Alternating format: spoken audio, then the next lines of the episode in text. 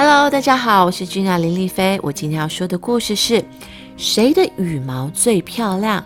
这个故事呢是要教导小朋友如何诚实面对以及勇于认错哦。我们开始喽，谁的羽毛最漂亮？可爱动物村要举办羽毛选拔大会了，许多鸟儿都跑来凑热闹。大公鸡莱姆站在旁边，骄傲地说：“哼。”只要我参加比赛，你们都输定了。这时，猫头鹰村长宣布：“各位先生、女士，羽毛选拔大会开始喽！我们请所有的参赛者出场。”身为评审的猪爸爸说：“鸭子米罗的羽毛不够白。”狗叔叔说：“嗯。”鹅妈妈的羽毛雪白明亮，但颜色 太单调了。嗯，麻雀的羽毛太杂乱了。至于小乌鸦，哼，就更不用说了。羊妈妈批评最为严格。最后，猫头鹰村长慢慢的走上台，大声宣布。羽毛选拔大会的冠军是大公鸡莱姆。大公鸡莱姆的羽毛不但金黄高贵，而且尾端的黑色色泽与众不同。自从大公鸡莱姆赢得冠军后，走路时下巴总是抬得高高的，骄傲的不得了。而且当莱姆遇到其他鸟儿时，便开始嘲笑。米罗啊，米罗，你看你的羽毛怎么那么丑啊？哦，小乌鸦，你全身黑黑的，不会觉得丢脸呐？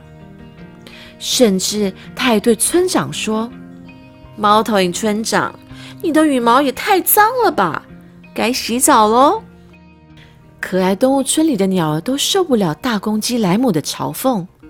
所以每次看到莱姆走过来时，便转身离开。有一天，可爱动物村来了一位朋友，他叫孔雀斑斑，尾巴很长，而且说话时很有礼貌。很快的，斑斑就和大家成了好朋友。这时，大公鸡莱姆刚好经过附近，就问斑斑：“喂，你是谁啊？”孔雀斑斑很客气的自我介绍。你好，我叫斑斑。斑斑，大公鸡莱姆心想：我从来没有看过这样的鸟，哎，长得真是普通。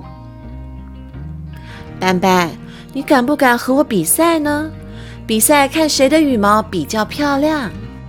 没想到孔雀斑斑却说：“嗯，我的羽毛还没展开呢。”于是，斑斑慢慢的展开它美丽的羽毛，大家都惊讶的说不出话来，连大公鸡莱姆也张大嘴巴望着斑斑。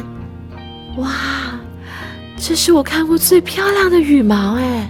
大家不禁发出赞叹声。这场比赛很容易就分出了胜负。大公鸡莱姆终于知道，原来世界上还有比自己羽毛更漂亮的鸟。大公鸡莱姆知道自己错了，赶紧向大家道歉。从此以后，莱姆再也不敢得意地说：“我的羽毛最漂亮了。” The end。嗯，是不是？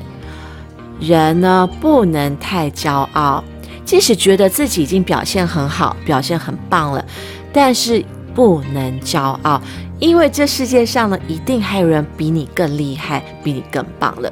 所以呢，小朋友，我们要学习谦虚，要学习懂得礼貌，然后不能骄傲哦。希望你们从这个故事当中可以学习到勇气，做错事了要勇于道歉，知道自己错，而且不能够骄傲哦。